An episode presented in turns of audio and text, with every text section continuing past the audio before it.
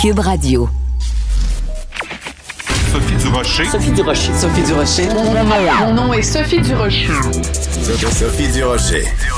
Des opinions éclairantes qui font la différence. Cube Radio.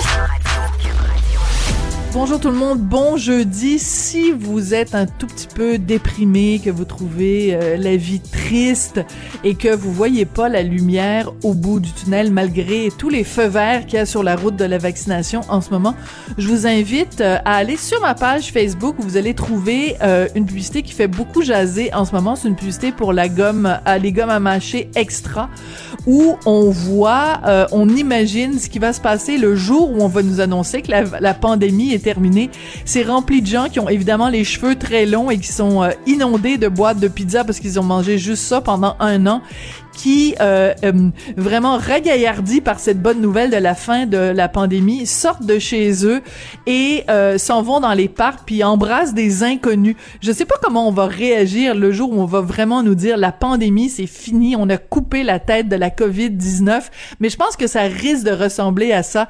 Des gens qui vraiment euh, se, se, se pitchent envers les gens qu'ils aiment, commencent à les embrasser à pleine bouche. Mais avant de s'embrasser à pleine bouche, il faut manger, mâcher une petite gomme à mâcher. Extra! Vraiment, la publicité est extra, c'est le cas de le dire. Quand j'ai vu ça, j'ai poussé un très joyeux. Ben voyons donc. Sophie Durocher. Une femme distinguée qui distingue le vrai du faux. Vous écoutez Sophie Durocher. C'est une nouvelle qui a surpris beaucoup, beaucoup, beaucoup de gens dans le monde de la restauration. Faut le dire quand même dans le monde de la restauration haut de gamme. Un des restaurants les plus célèbres au monde, le Eleven Madison Park à New York, va réouvrir ses portes, mais le chef a annoncé que le restaurant serait quasi totalement végétalien, c'est-à-dire aucun produit animal, à 99,9%, parce qu'il va y avoir quand même du miel et du lait pour mettre dans votre café, mais c'est tout. Aucun produit animal. On va parler de tout ça avec Daniel Vézina, chef et propriétaire du restaurant Laurie Raphaël. Bonjour Daniel. Bonjour Sophie. Daniel, on se connaît dans la vie de tous les jours, c'est pour ça que je te tutoie. Comment t'as réagi quand t'as entendu cette nouvelle-là à propos du 11 Madison Park? Ben, moi, je trouve que c'est une, excellente nouvelle. Tu sais, ça fait existe euh, ici au Québec, un peu partout en Europe, aux États-Unis, des restaurants de niche, OK? Ces restaurants de niche-là, c'est des restaurants souvent qui, qui amènent des nouvelles, euh, des nouvelles tendances, c'est restaurateurs qui forment des cuisiniers pour tous les restaurants de la ville. C'est des gens qui font beaucoup de recherche et de développement. C'est des mhm. gens qui rayonnent un peu partout dans, le monde. ok? Donc, la décision que Daniel Oum prend en ce moment, elle va avoir un impact sur, euh, sur toute les la restauration de New York. Hein avoir un, impact euh, aussi euh, sur tous les restaurants dans, le monde, même ici au Québec. Euh, hmm. C'est des questions qu'on se pose beaucoup dans les dernières années. Doit-on prendre un virage végétalien ou végétarien ou tu sais, ça parce qu'on voit en ce moment euh, la, surproduction animale, euh, qu'est-ce que ça cause en ce moment sur, la planète, la surpêche, qu'est-ce que ça cause, la, déforestation, la, déforestation euh, qu'on fait pour justement nourrir de plus en plus d'animaux, ben à un moment donné, on cherchons pas pourquoi il manque de la nourriture pour nourrir toute la planète. Là. Donc, je trouve une excellente, une excellente euh, nouvelle euh, pour, pour euh, la restauration new-yorkaise. Tu sais qu'il y a Alain Passard qui l'avait fait aussi il y a quelques années. Oui, tout à fait. Alors, explique-nous, explique-nous qui est la Alain Passard. Donc, c'est le restaurant L'Arpège, si je me trompe pas. À Paris, c'est ça, c'est le restaurant L'Arpège à Paris. Un très grand chef, un des meilleurs chefs au monde qui a pris ce, ce virage-là. Parce que tu sais aussi, dans les dernières années, Sophie, beaucoup de chefs aussi ont, euh, ont développé leur propre jardin. Oui. Donc, euh, on voit ça ici à Montréal. Jardin potager, oui. ouais. Mhm. Ouais, euh, développent leur potager, en, en, développent des collaborations avec des, des jardiniers, puis où on fait beaucoup de recherche et développement aussi. On essaie des, nouveaux légumes. Souvent, ces gens-là même nous appellent des, des fois pour nous demander euh, qu'est-ce qu'on aimerait avoir dans nos euh, dans nos assiettes, quels légumes quoi que ce soit. Donc, il y a beaucoup d'associations qui se font dans les dernières années et même des chefs comme Alain Passard euh, qui ont pris l'initiative d'avoir leur propre jardin. Ça, c'est incroyable. mais c'est génial parce que euh, faut comprendre que cette approche végétaliste, on, on veut dire en ce moment, tu sais, euh, elle est bonne pour tout. Hein. Elle est bonne pour tout. Il y a plein d'enjeux euh, planétaires, tu sais, dont le plus important, euh, après l'écologie, la biologie, je dirais la, la santé. Ben oui. On voit aussi, on, voit aussi comment c'est important euh, de, consommer moins de viande. On, là, on, a plus de conscience, je dirais, euh, et on comprend plus un, peu. On voit les résultats hein, de, cette euh, alimentation animale, comment elle a de problèmes au niveau de, la santé. Donc, je, pense que cette tendance vers le végétalisme, euh, on, la sent partout, dans le, on la sent partout dans le monde en, ce moment, et c'est probablement ça qui va sauver la planète d'ailleurs en passant. C'est probablement ça qui, nous, qui, nous, qui nous sauvera parce que on a, euh, tu sais, comme je disais tantôt, on est en train de vider nos océans. On, mm. je veux dire, à un moment donné, euh, on va falloir se nourrir en quelque part. Puis, il paraît que si on voulait donner de la en 2050, si on voulait donner de la nourriture euh, animale à tout le monde, une animale à tout le monde, 500 grammes, mettons, de protéines par semaine, ça prendrait trois fois la grandeur de la Terre pour produire ça. Ouch! Parce qu'on sera 8 millions d'habitants, 8-9 millions mhm. d'habitants à ce moment-là. 8 milliards peut-être, parce que là, on est déjà, on est déjà 8 millions juste au Québec. Sophie, 8 milliards. Oui. Écoute, euh, euh, non, non, c'est correct. Euh, écoute, t'es, t'es, t'es chef, t'es pas mathématicien, donc on, on, on, va te pardonner la petite différence entre les millions et les milliards, Daniel.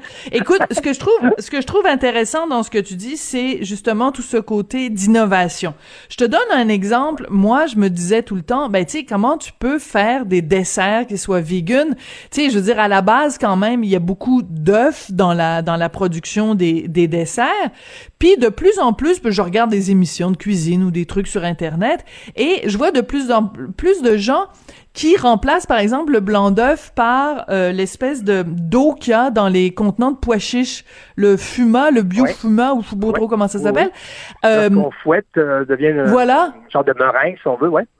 Bon ben là, je veux dire euh, si on peut s'en passer. Ben oui, mais il y a beaucoup de il y a beaucoup de, de, de, recherche et développement qui fait. Même moi, j'en fais beaucoup pour euh, pour Air Transat. C'est que je suis consultant pour Air Transat et euh, je dois développer à chaque euh, à, à, à, chaque saison, je dois développer des, des, des plats euh, végétariens normalement, mais souvent je m'enligne tout de suite dans le végétalien parce que euh, les végétariens mangent végétalien, mais les végétaliens ne mangent pas végétarien. Voilà, donc, tu couvres plus de monde quand tu le fais végétalien. Voilà. Ben oui, mieux. Mais c'est quand même un défi, hein. C'est quand même un défi, tu sais, de, de remplacer du, du, du, parmesan, par exemple, par euh, des levures de bière. tu sais, oui. on, on, est, on est ailleurs, là, un petit peu. C'est ça. Donc, moi, je pense que sans, sans devenir 100% végétaliste, je pense qu'on les restaurateurs de, de niche au Québec, je pense, qui sont les plus avant-gardistes, sont passés environ à deux tiers de légumes dans l'assiette par rapport à un tiers de protéines, ce qui est quand même hmm. euh, euh, une bonne augmentation euh, si on regarde si on regarde il y a une vingtaine d'années. Absolument. deux, trois légumes. Oui, c'est ça. On avait 150 grammes de, de, de, protéines avec quelques haricots verts, avec quelques pommes de terre. Alors qu'aujourd'hui, c'est, c'est, lorsqu'on on dépasse 80 90 grammes dans un plat, surtout je parle dans la restauration euh, comme je l'ai fait, 90 grammes de protéines, c'est très généreux lorsqu'on utilise des viandes de, euh, de producteurs de niche aussi, hein, parce que il y a des restaurants il y a des restaurants de niche, mais aussi des producteurs de niche, ceux qui, ceux qui fabriquent le cerf, ceux qui fabriquent le, le, le, le, canard, qui, euh, ceux qui font l'agneau dans le bas du fleuve, l'agneau biologique. Donc, toutes ces ça coûte extrêmement cher. Est-ce que tu as acheté un carré d'agneau récemment euh, au supermarché? Non. Écoute, c'est rendu un carré d'agneau, c'est rendu 60 dollars un carré d'agneau. Ouch! Je veux dire, à un moment donné, c'est complètement. Euh, je, comprends, mais en même temps, je trouve ça un peu ridicule. Je me dis, ça n'a pas de bon sens. On peut pas mettre. Tu sais, pour bien du monde qui vont mettre 200 dollars par, par, semaine dans leur épicerie, c'est quasiment un tiers de leur épicerie qui irait dans un carré d'agneau. Donc, tu vois, c'est c'est rendu quasiment, c'est les, les c'est rendu des produits de luxe qui sont accessibles seulement à, à des gens qui, qui, sont bien entiers. Donc, déjà là, ça coûte beaucoup moins cher se nourrir à base euh, de, légumes et même de légumes bio parce que moi, j'ai fait vraiment un, virage 100% bio. Et, ça fait une euh, différence. Et, je trouve souvent, euh, pour pas les nommer, les avrils de ce monde. Et, et, souvent, les produits, les légumes euh, biologiques sont moins chers que ceux qui sont de culture conventionnelle. Ah ben ça, tu me surprends. Moi, ce que je ben, trouve surtout, c'est que ça a meilleur goût, là. oui. Non, mais c'est pas toujours ça, Sophie. C'est pas toujours vrai. Comme j'ai souvent dit, c'est pas parce que c'est meilleur mais euh, on, s'entend que c'est meilleur pour la santé, mais on s'entend que c'est pas c'est pas tout le temps meilleur au goût, mais ça arrive souvent que c'est meilleur au goût. Et, tu sais que ça coûte à, long à long terme, vraiment à court terme, euh, ça coûte moins cher de produire bio. Parce que le, bio, euh, t'as pas besoin d'utiliser de pesticides, d'insecticides, de, paquet de cochonneries qu'on met, dans, met dans la ouais. Qui coûte cher. C'est qu'il y a quelqu'un qui se met au bio, et si nos gouvernements aussi euh, euh investissent là-dedans, parce que c'est hyper important que nos gouvernements euh, suivent cette tendance-là, et ils vont tout le monde va voir les bénéfices de tout ça à un moment donné. Tout le monde va les, va les, va les avoir, ces bénéfices-là, parce que juste au niveau de la santé, c'est tous les cancers, tous les gens qui sont traités pour un paquet de maladies, de cholestérol, de artères bouchées, de, c'est la facture de la santé, si on l'additionnait à, euh, au prix des légumes conventionnels, euh, je pense que ce serait pas mal plus cher que du bio. Là. Non, mais tu as tout à fait raison. C'est super. la facture de la santé. Mais tu sais, euh, de, des gens comme Georges Larac, qui sont la preuve vivante que tu peux avoir une, une, une alimentation 100% végétale et être quand même un athlète hyper performant. Et même ben euh, je me souviens parce que j'avais fait un documentaire euh, le, là-dessus la face cachée de la viande. Et écoute euh, il avait été suivi par des spécialistes en santé. Sa, sa capacité sportive c'est à augmenter au fur et à mesure qu'il a éliminé les produits animaux de son alimentation. Donc c'est pas juste qu'il était un aussi bon athlète, c'est qu'il était un meilleur athlète en ayant éliminé ces produits-là. C'est quand même fou, là. C'est des bons arguments aussi pour euh, ben oui, peut-être peut-être pas les. Oui, vas-y. Ça, me fait dire, Sophie, qu'il y a beaucoup à changer dans les mentalités. Parce que, il y a beaucoup à changer dans les mentalités parce que moi, euh, il n'y a pas encore si longtemps que ça. Pour moi, un steak égal, euh, ça me donne de l'énergie, puis je vais être beaucoup plus fort. ben, puis un steak égale bonheur, tu sais. Ouais, parce que regarde, les, les beaux jours s'en viennent. Euh, on voit plein de publicités pour les barbecues. J'ai pas vu grande publicité pour des barbecues où on voit quelqu'un euh, faire euh, griller un zucchini. Là, tu sais, c'est toujours le gros steak ou alors. Euh, non, mais tu sais, c'est vraiment. On est on est au Québec, on est on est encore très steak patate là. Puis la patate petite ou alors tu mets de, la crème sûre puis du beurre dessus là. Et je m'inclus là-dedans. Hein. ben oui, c'est toujours bon. Ben, je suis premier aussi. Par contre, moi, tu sais, Sophie, euh, on parle de végétalisme, on parle de, de végéta euh, des gens qui sont végétariens, on parle de trucs. Moi, je, suis pour une alimentation plus globale aujourd'hui, plus variée. Ouais. C'est ça, moi, je suis, genre, type, euh, oui, puis je suis genre de type que je vais manger euh, végé euh, lundi, je fais mes lundis sans viande, faire le, un lundi végé, un mardi souper végétarien, et si je mange un steak, je vais en manger. Si j'en mange un, si je mange de la viande animale, je vais en manger une fois par semaine et, euh, ou deux, mais ça sera pas de la, je vais manger une fois de la viande rouge, je vais manger une fois une, volaille. Euh, et, mais ça va être des produits de qualité. ouais. Des produits de qualité, puis une journée tu manges du poisson. Euh, je pense qu'est-ce qui peut aider beaucoup notre notre société, je pense c'est de manger le plus varié. Ce qui peut aider aussi le, les océans, qui peut aider le, tout le règne animal, c'est de, de, manger de façon plus variée un peu, d'essayer de, de respecter euh, aussi certaines certaines règles, ben, comme acheter bio. ce sont des, euh, des initiatives qu'on peut prendre euh, doucement, de manger plus de légumes, diminuer la consommation animale. Tout le monde a à sa façon, à, son rythme, peut peut prendre conscience de, de, de, ça, puis sans devenir végétaliste demain matin.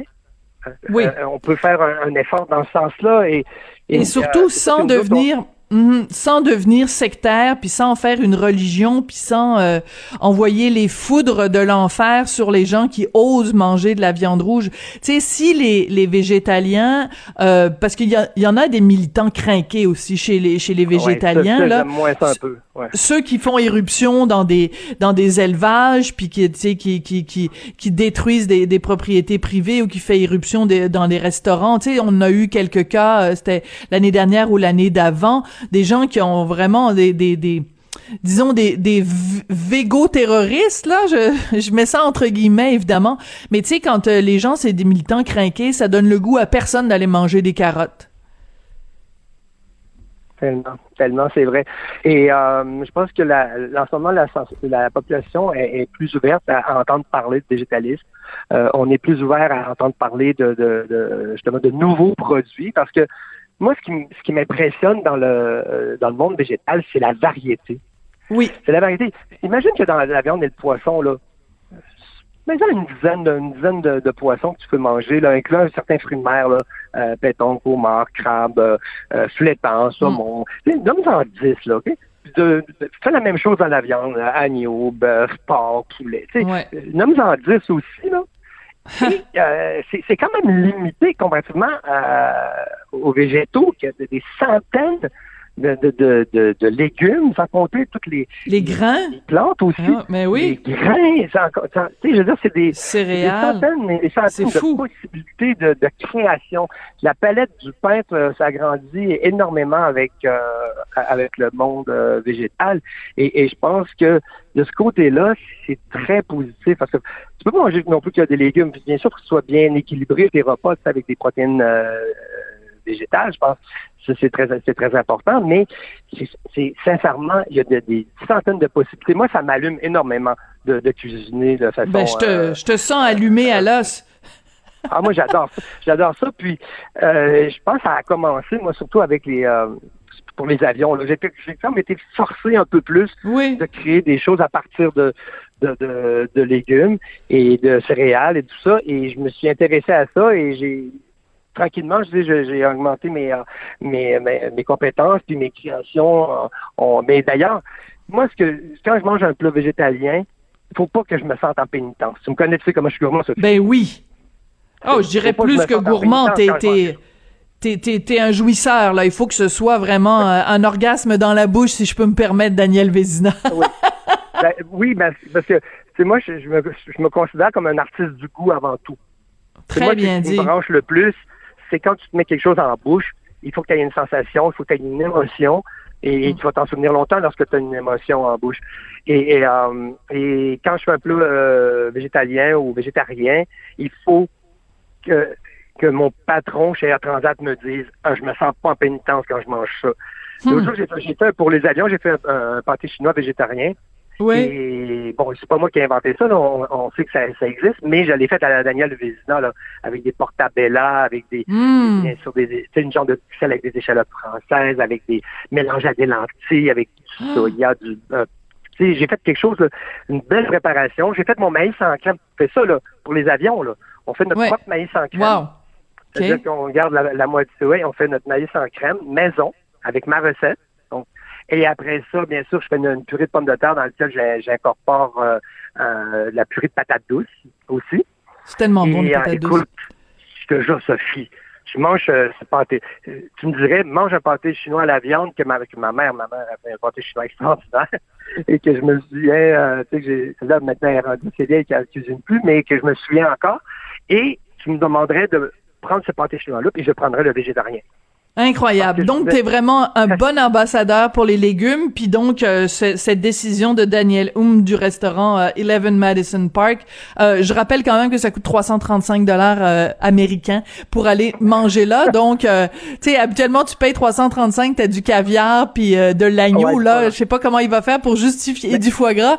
je sais pas comment il va faire pour justifier ça. Rapidement, Daniel, parce qu'on a on est on a atteint la fin de notre. oui, vas-y. Ok, parce qu'il travaille, il travaille fort toute son équipe, c'est une, grosse équipe hein, pour travailler là-dessus.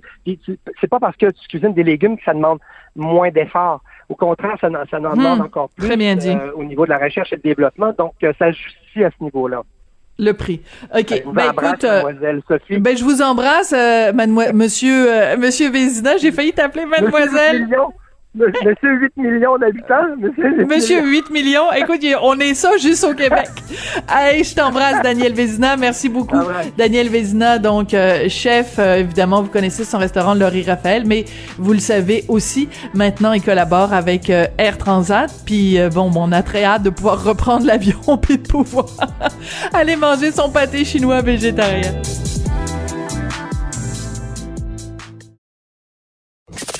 Avertissement. Cette émission peut provoquer des débats et des prises de position pas comme les autres. Vous écoutez Sophie Durocher. À Québec solidaire, il y a différents collectifs. Euh, des collectifs, c'est quoi? C'est des groupes de discussion sur différents enjeux. Il y a eu une certaine époque un collectif sur la laïcité qui a été dissous. Mais il y a un collectif qui fait beaucoup parler de lui en ce moment, c'est le collectif euh, anti-racisme et décolonisation. Pourquoi? Parce que ben, la chicane est pognée entre Québec solidaire, le parti lui-même, et ce collectif. C'est vraiment des guéguerres internes, mais c'est plus important que ce qui paraît euh, au premier regard. C'est ce que pense en tout cas Joseph Facal, mon ami et collègue euh, chroniqueur au Journal de Montréal, Journal de Québec. Joseph, bonjour. Bonjour Sophie. Tu voulais absolument nous parler de ça aujourd'hui parce que tu considères que c'est euh, plus qu'une tempête dans un verre d'eau, m'as-tu écrit? Écoute, Sophie, euh, euh, je, ne peux pas, je ne peux pas regarder ce qui se passe euh, à Québec solidaire sans que me vienne en tête une phrase célèbre. Pendant la Révolution française, l'un des plus imminents des révolutionnaires français, Vergniaud, celui qui avait prononcé la condamnation à mort de Louis XVI, a dit La Révolution, comme Saturne, dévore ses propres enfants. Et tu hmm. vois, aujourd'hui, on n'est pas vraiment dans un contexte révolutionnaire du tout, mais il est certain qu'au sein de la gauche, la vraie gauche, la gauche dure, il y a en ce moment une véritable guerre civile entre ce qu'on pourrait appeler la nouvelle gauche woke et la vieille gauche plus traditionnelle qui, elle, s'occupe de tous les pauvres indépendamment de leur couleur de peau. Et euh, je trouve que ce qui arrive à Québec solidaire mérite d'être examiné, d'une part, parce que c'est notre version locale d'un affrontement qui a lieu partout au sein de toute les gauches en Occident, et aussi, bien entendu, parce qu'on voit très bien que QS fait tout ce qui est possible pour mettre le couvercle sur la marmite. Or, moi, quand on essaie de me cacher quelque chose, ça m'intéresse particulièrement. Alors, il faut replacer les choses dans leur contexte pour que tout le monde comprenne. Donc, il y a ce conseil donc euh, antiracisme, décolonisation. Euh, euh au cours des prochains jours à Québec solidaire, on va discuter d'une motion pour demander à ce collectif-là de se conformer au statut du parti parce que, eh bon, ils sont menacés de perdre leur accréditation. Ils pourraient même cesser d'exister, ce collectif-là. Pourquoi? Parce que les gens euh, de Québec solidaire considèrent que le collectif euh, a fait preuve de, bon, a pris des positions qui correspondaient pas euh, au, au, parti lui-même et, et, à ses valeurs. On pense entre autres au fait que euh, au sein du collectif, on a approuvé et même applaudi les propos du professeur euh, Amir euh, Attaran là de l'université d'Ottawa et ben, les gens du collectif répliquent en accusant Québec solidaire de faire du racisme systémique. Donc nous, on est là assis sur les côtés comme des gérants d'estrade et moi je n'ai qu'une chose à dire, amenez-moi du popcorn quelqu'un. Je veux dire, c'est fascinant de les voir aller là. Alors écoute Sophie, on peut, on peut ici parler de, de l'arroseur arrosé, euh, du pyromane qui se brûle, enfin du bref. Cordonnier, du cordonnier mal chaussé. Du cordonnier mal chaussé, du médecin qui fume, enfin bref. Il y a toutes sortes d'images qui nous, qui nous viennent en tête, mais effectivement, quand c'est rendu qu'un parti radical ne sait plus quoi faire avec des gens aussi, encore plus radicaux qu'eux, on ne peut pas s'empêcher de sourire. Tu as parfaitement raison de dire que le point de départ, c'est évidemment euh, le fait que ces gens-là ont applaudi euh, les propos d'Amir Attaran. Et bien entendu, ensuite, ben, écoute, l'exécutif national de Québec solidaire a demandé à un petit groupe de préparer un rapport et tout cela, évidemment, sera discuté au Conseil national dans deux semaines. Et évidemment, mes, petits espions euh, dans les franges de QS m'ont envoyé euh, le rapport en question. Je l'ai sous les yeux. Alors, je cite quelques extraits à propos du comportement de ce collectif. Euh, tactique de menace, de dénonciation, de poursuite, d'ultimatum, d'intimidation, climat de militantisme malsain, un tel environnement de militance est toxique.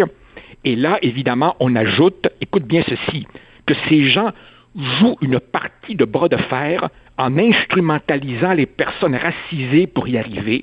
Enfin bref, euh, tu vois, euh, c'est véritablement, euh, quand, c'est rendu que des gens aussi radicaux que la direction de Québec solidaire ne sait plus quoi faire, ça en dit long.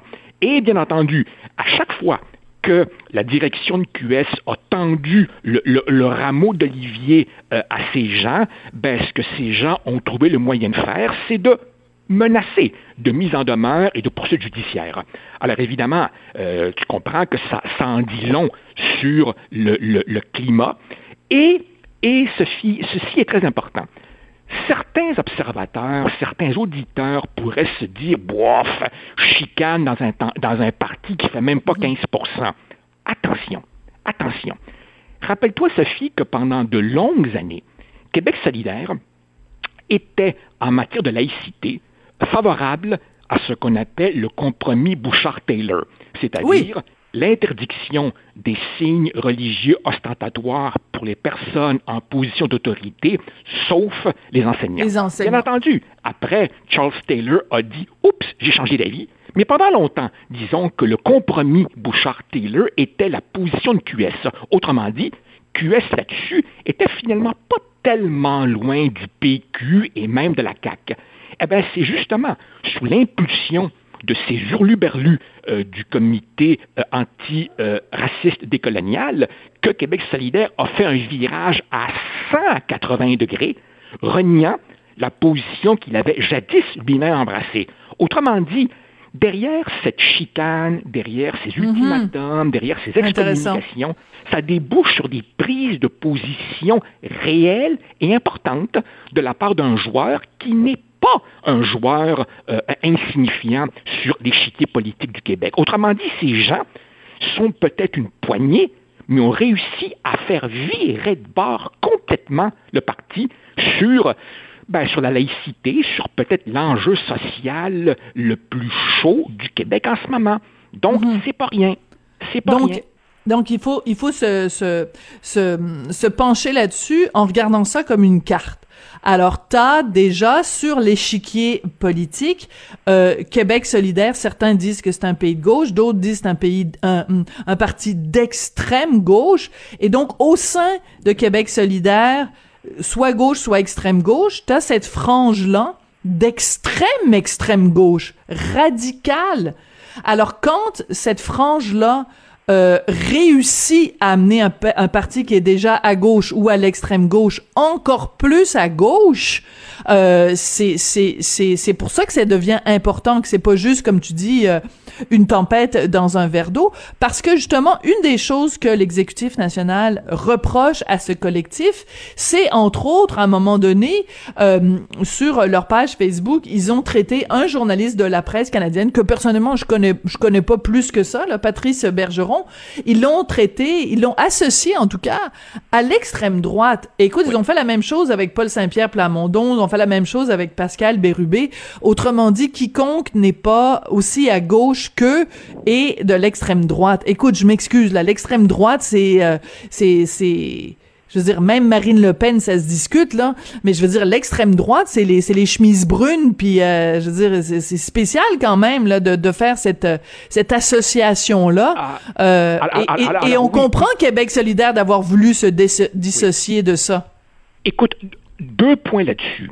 Premièrement, tu as parfaitement raison de dire que pour l'extrême gauche, quiconque n'est pas à l'extrême gauche est forcément à la droite du centre. C'est-à-dire que quand ils sont de bonne humeur, au mieux, ils reconnaîtront peut-être une certaine gradation à droite, disons du centre-droite jusqu'à la droite, jusqu'au fasciste. Mais il est entendu que la seule vraie gauche, pour l'extrême gauche, c'est elle-même. Autrement dit, pour eux, il est inacceptable d'être un, social-démocrate péquiste de centre-gauche modéré. Non, non, ça, c'est être à droite. Ils ont, ils, ont, une conception extrêmement englobante de la droite, c'est-à-dire tout le monde sauf eux. Par ailleurs, deuxième point, deuxième point, attention, quand Québec solidaire dit non, non, nous on n'est pas extrémistes, on est progressiste. Hey, wow! Sophie, moi je dis à tous ceux qui nous écoutent, mais allez tout simplement lire le programme de Québec solidaire. Je comprends que Gabriel Nadeau-Dubois et Manon Massé sont assez habiles pour essayer finalement de montrer un visage euh, un peu rassurant. Gabriel Nadeau-Dubois excellent parlementaire, a l'air d'un gentil garçon, bien mis, bien propre, bon communicateur, et Manon Massé a vraiment l'air d'une travailleuse sociale de CLSC. D'accord, parfait. Maintenant, allons regarder le programme. C'est un anticapitalisme complètement décomplexé. On veut beaucoup plus de place pour l'État. On propose la nationalisation de pans entiers de notre économie. Il faut dire les choses comme elles sont. Québec solidaire est un parti socialiste. Et je dois te dire, Sophie, que euh, depuis ma chronique, et je reçois beaucoup de courriel de gens qui étaient là à la fondation de Québec hmm. solidaire, qui s'en éloignent maintenant complètement hmm. dégoûtés et qui me nomment, qui me nomment des militants de premier plan de Québec solidaire qui, en 2021, se réclament encore du communisme. Alors, oui, oui, ça peut sembler complètement déconnecté, mais c'est la réalité d'un parti beaucoup plus radical que l'image qu'il essaie de donner à des strictes fins électorales. Ouais. Il faut lire le programme de QS. Ben oui, écoute, nationaliser les banques, euh, restreindre la liberté de presse, euh, enfin nationaliser toutes sortes de, enfin bref, euh, interdire la publicité sur dans, dans les rues. Enfin bon, bref, il y a plein de, de trucs un peu délirants dans, dans leur programme. Mais ce que je trouve très savoureux, dans euh, toute cette, cette euh, chicane-là, c'est que les gens de Québec solidaire sont d'excellents donneurs de leçons. Ah, eux sont purs, eux sont formidables, eux sont parfaits, eux sont progressistes, eux aiment les minorités, eux ne font jamais de discrimination. Eh ben, ils se font lancer de la boîte par ce collectif-là, parce que une, un des arguments utilisés par le collectif, c'est de dire, la raison pour laquelle l'exécutif national et Québec solidaire nous tapent sur les doigts à ce point-là, c'est parce que nous sommes des personnes racisées. Donc, le discours qu'utilise constamment Québec solidaire, qui voit du racisme partout, se retourne contre eux. Parce que eux, justement, nous, nous, ce qu'on dit des fois, euh, euh, Joseph, toi et moi et d'autres chroniqueurs, c'est que on a le droit de critiquer quelqu'un qui par ailleurs est d'une certaine religion ou a une couleur euh, de telle ou telle couleur de peau sans que on les critique parce que ils sont de telle religion ou parce que ils ont telle couleur de peau. Et on se fait dire par les gens de Québec solidaire, vous êtes des réactionnaires, vous êtes des fascistes. Ben, c'est exactement l'argument qu'utilisent les gens du collectif. Ils, disent, autrement dit, la raison pour laquelle vous en prenez à nous, c'est pas parce que vous aimez pas nos opinions, c'est pas parce que vous trouvez qu'on allait trop, on va trop loin, vous vous attaquez à nous parce qu'on est des personnes racisées.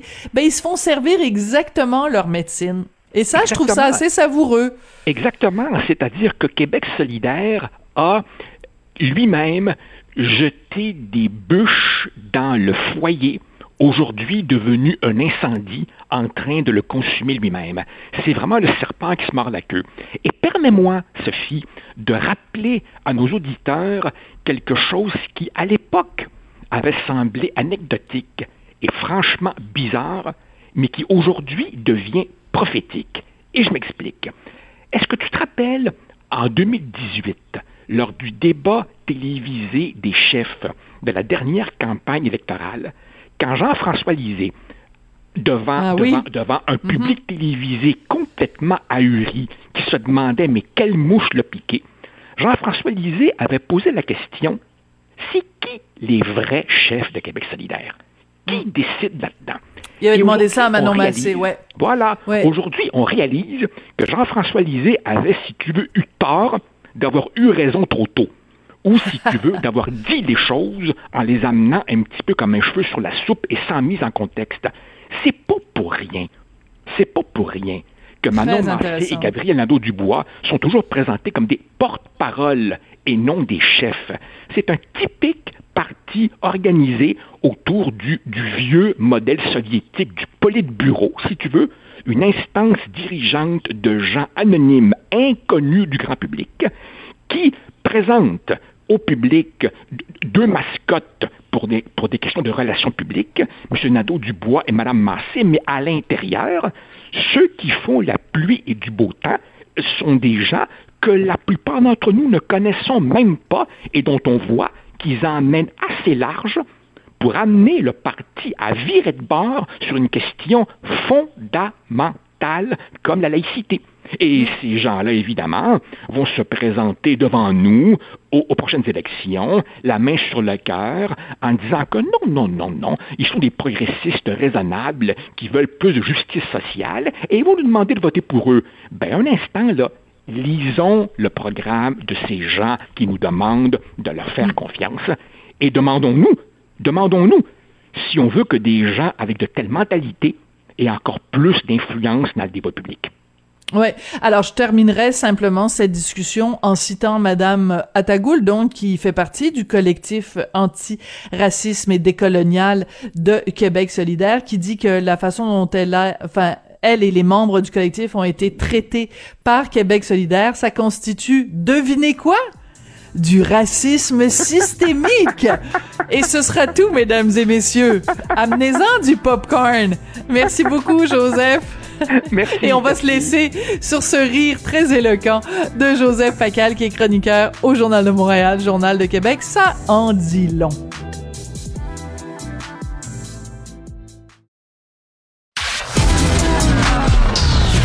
De la culture aux affaires publiques.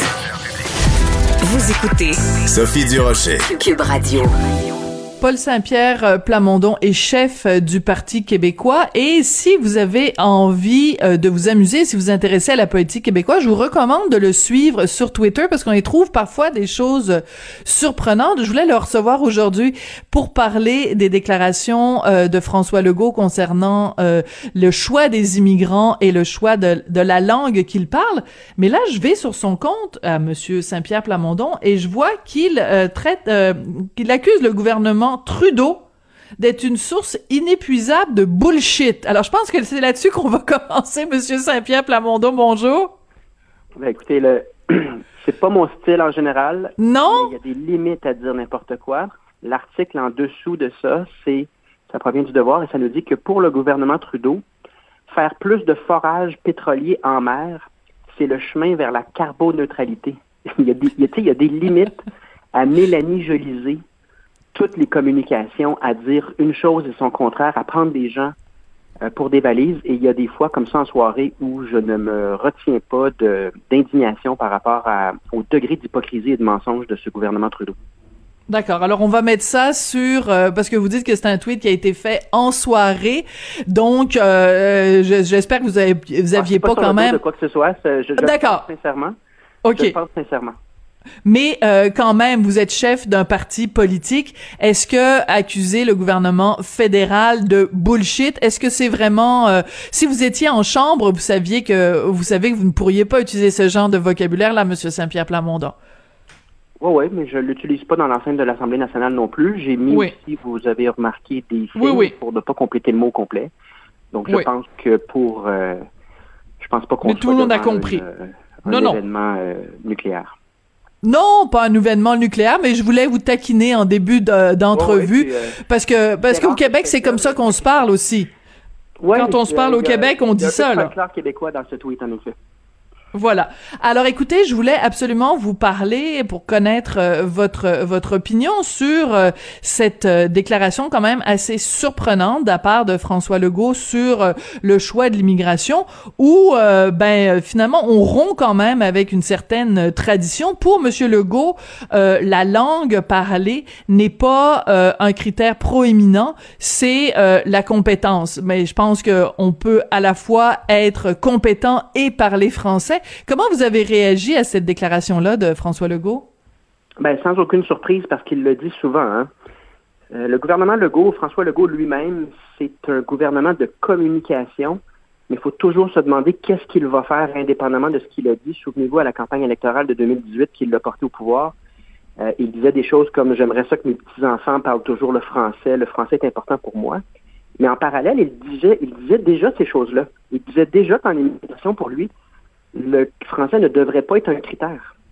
Donc, c'est vraiment, euh, c'est vraiment euh, dangereux de vouloir présenter, par exemple, un renforcement de la loi 101, si jamais là, mais ça fait longtemps que la CAC promet une amélioration des règles entourant la langue française et un ballon en immigration par année. Déjà, le gouvernement caquiste avait battu le record de Jean Charest et de Philippe Couillard en nombre d'allophones que le Québec accueillait.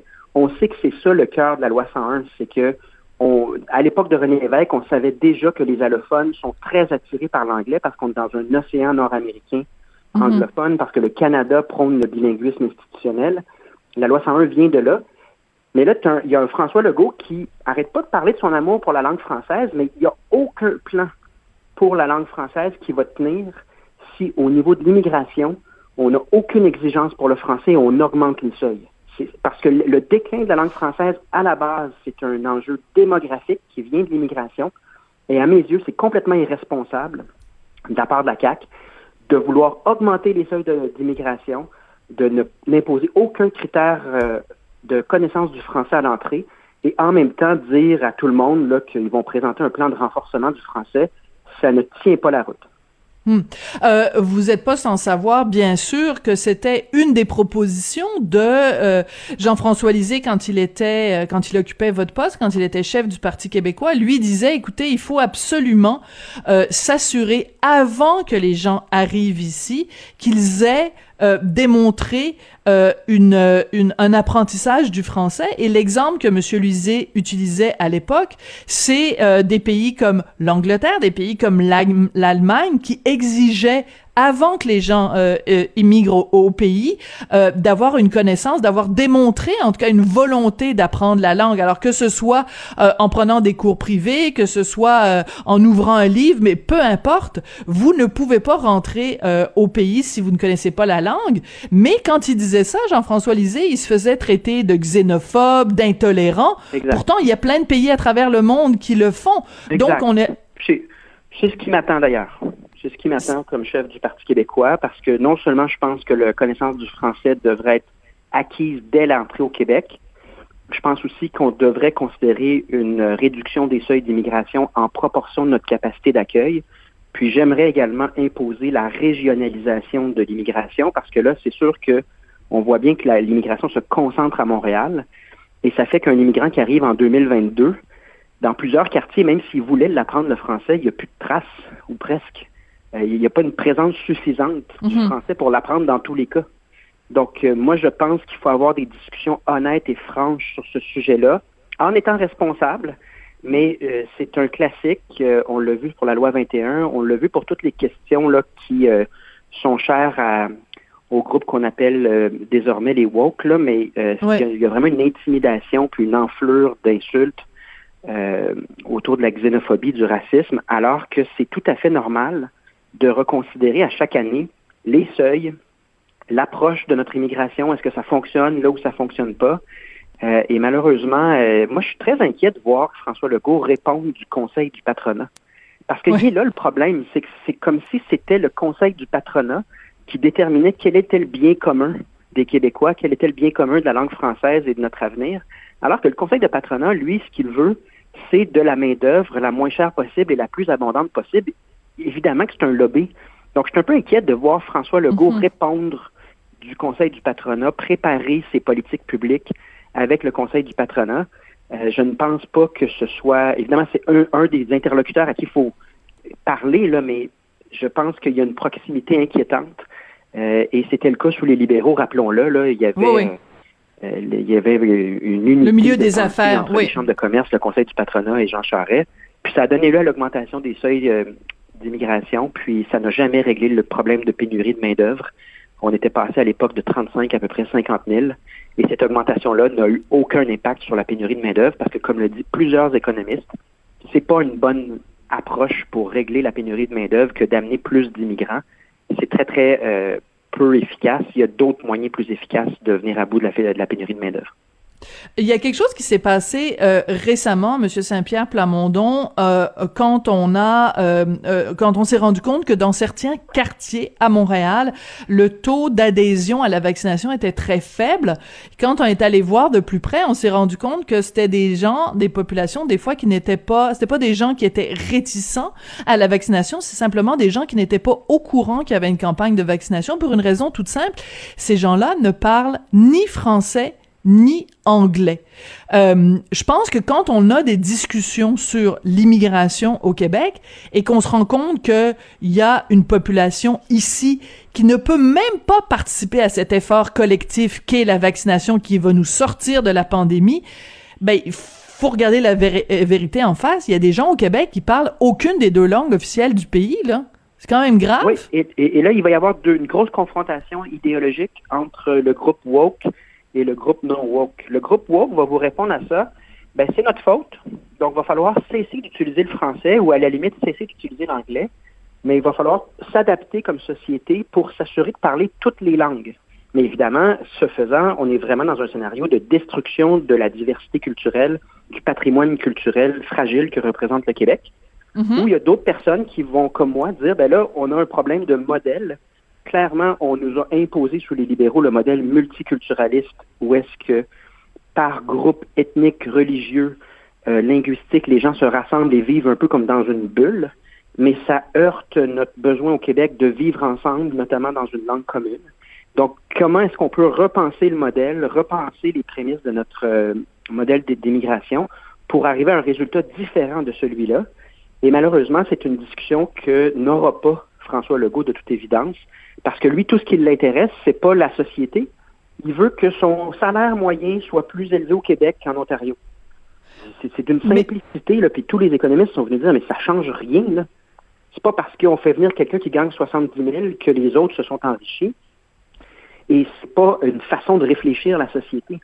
Donc, moi, je pense qu'il y a vraiment une réflexion à avoir sur le modèle d'immigration qui nous est imposé en partie par le Canada, parce qu'on se souviendra qu'on est, vu qu'on n'est pas indépendant, on n'a pas totalement le pouvoir sur cette question-là qui est mhm. partagée avec le Canada, mais je pense qu'on est dû pour une réflexion.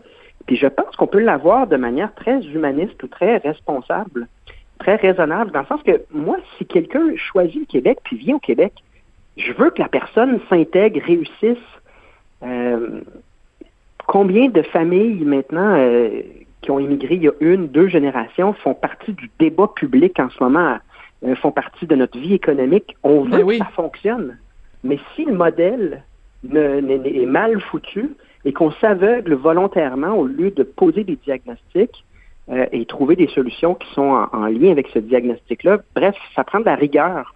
Puis il faut changer le modèle d'immigration parce que c'est la langue française qui va complètement euh, reculer, s'éteindre. Et euh, d'ailleurs, les fédéralistes nous le prédisaient. Hein.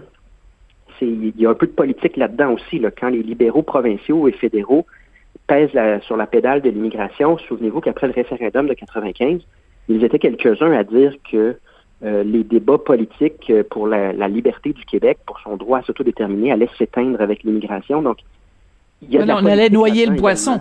On allait noyer ben le nationalisme. Ben, c'est sûr, c'est pas, pas on allait le rendre euh, infréquentable, alors que ma vision, puis on le fait bien depuis euh, quelques mois, on, intègre au Parti québécois des Québécois dont la couleur de peau la religion, peu importe leurs origines, sont très diversifiées, mais on leur dit on a besoin de vous dans le nationalisme québécois. On a besoin de ramer ensemble et de défendre nos intérêts communs qui sont ceux du Québec, et non pas ceux qui sont déterminés à Davos ou ceux qui sont déterminés par le gouvernement Trudeau qui n'a rien à, qui n'a pas d'intérêt pour le Québec. Et ça fonctionne dans une certaine mesure. Moi, je pense que c'est ça le modèle. On appelle ça le modèle universaliste, c'est-à-dire que les règles s'appliquent à tous, puis il y a de la place pour tous, au lieu de classer les gens par bulles euh, religieuses ou par bulles, euh, par couleur de peau, des choses comme ça. C'est pas des modèles fonctionnels et ça donne des crises comme on arrive en pleine vaccination, puis les gens savent même pas parce qu'ils parlent aucune langue leur permettant de participer dans leur société d'accueil. C'est assez désespérant. Oui. Alors d'ailleurs, vous mentionniez euh, de, de cette, cette ouverture du Parti québécois. On souligne quand même que le président du Parti québécois s'appelle Dieudonné Oyono. D'ailleurs, c'était son anniversaire hier, donc on lui souhaite joyeux anniversaire à Dieudonné. Donc, euh, merci beaucoup, euh, Paul Saint-Pierre Plamondon. Puis, euh, ben, ma tante Sophie vous tape quand même un peu sur les doigts, là, d'utiliser des mots comme ça, ce genre de vocabulaire-là. Ben, je, je trouve que vous, vous, nous avez habitués à plus d'élévation intellectuelle, M. Monsieur Saint-Pierre Plamont. Non, ben non, ben. Soirée, mais j'avais trop d'émotions, mais je le ferai plus, c'est promis. Ah, ben là, vous êtes pas obligé, là. Je suis pas votre mère, là. Je suis juste une commentatrice. Vous êtes, ma tante. ah oui, c'est ça. J'ai pensé au mot foutaise. J'ai ah, pensé au mot foutaise, voilà. mais c'était pas percutant. Mais c'était pas assez percutant parce qu'en québécois, quand on dit bullshit. que c'est de la bullshit, on se comprend que ça veut dire autre chose que la foutaise quand on le dit à la française. Vous avez raison. Je, je, me, je me garderai de, de, de ce vocabulaire à l'avenir ou écrivez-le? B-O-U-L-E-C-H-I-T-E. Merci beaucoup, Paul Saint-Pierre Plamondon, donc chef du Parti québécois. Merci beaucoup.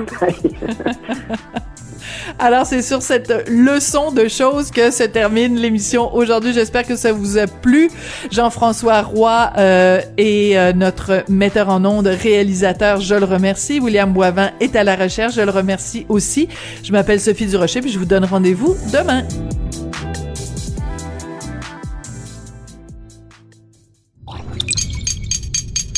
Cube Radio.